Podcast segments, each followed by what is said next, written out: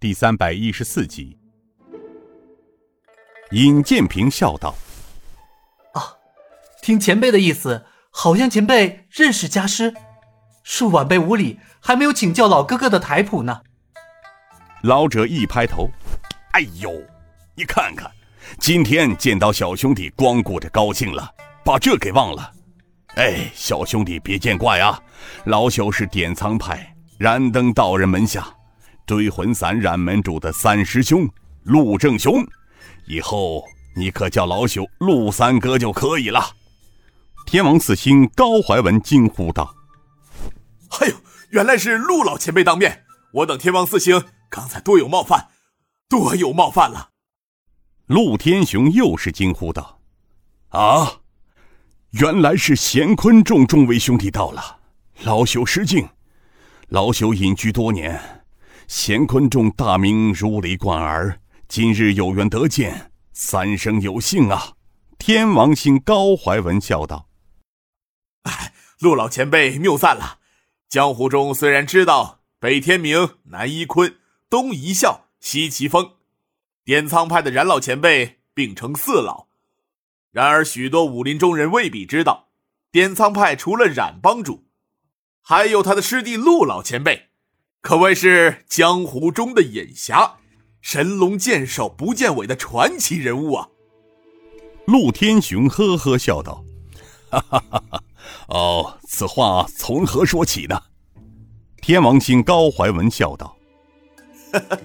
陆老当年独身一人，在湘西霸王岭，一夜之间凭着手中的铜烟杆，连挑霸王岭三山六岭十二寨，就连霸王岭总瓢把子坐下魔鬼十三骑，也败在了陆老前辈手中啊！所以赢得了铜烟侠之称。后来陆老前辈又只身一人在五台后山，与西域五毒大战一天一夜。西域五鬼折损两人，闻风而逃。陆老，晚辈所说可有假呀？哈哈，那都是老朽的陈年往事了，何足挂齿啊！倒是我们眼前的小兄弟可了不得了，出道江湖不足一年，却名震江湖，还赢得飞天神龙之雅号。今日再次得见，果然是名不虚传呐。这还真应验了江湖中人所说的那句话：“长江后浪推前浪，一代新人换旧人呐。”尹建平笑道：“让陆老见笑了。”紧接着，尹建平为陆天雄引荐了师兄刘武、马莹莹、香儿等人。陆天雄惊叹道：“哎呦，真没想到，老朽今日可开眼喽！”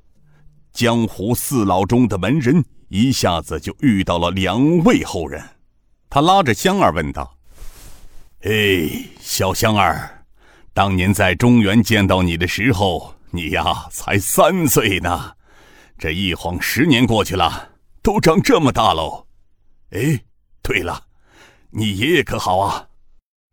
陆爷爷，爷爷好着呢，谢谢陆爷爷关心。哈哈哈哈哈。多年未见，却是想得紧呐。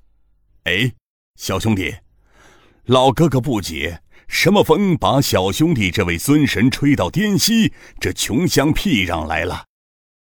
尹建平笑了笑：“啊，听说滇西风和日丽，水光山色秀丽无比，因此到此一游。”陆天雄嗔笑道：“嘿嘿，小子说话言不由衷，改骂。”你以为老朽不知啊？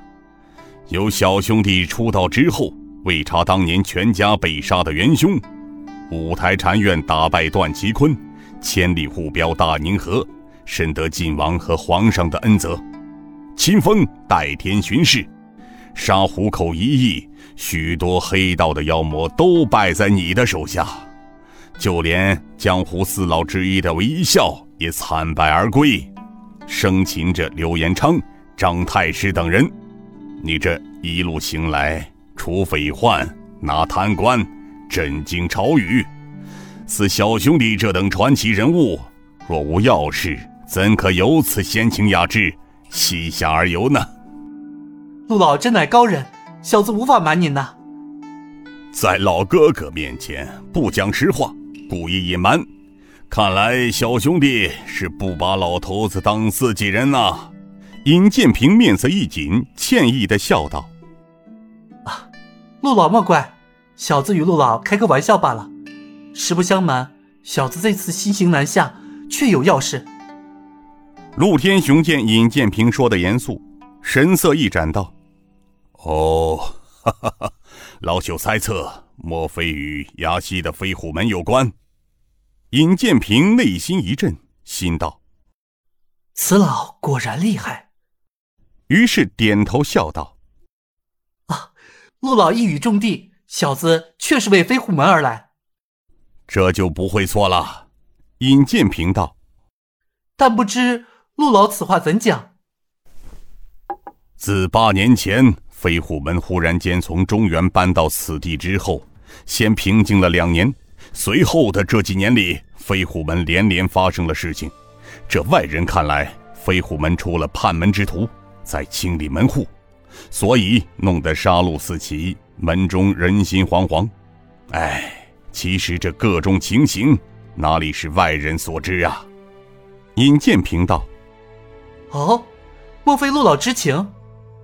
知情嘛，谈不上。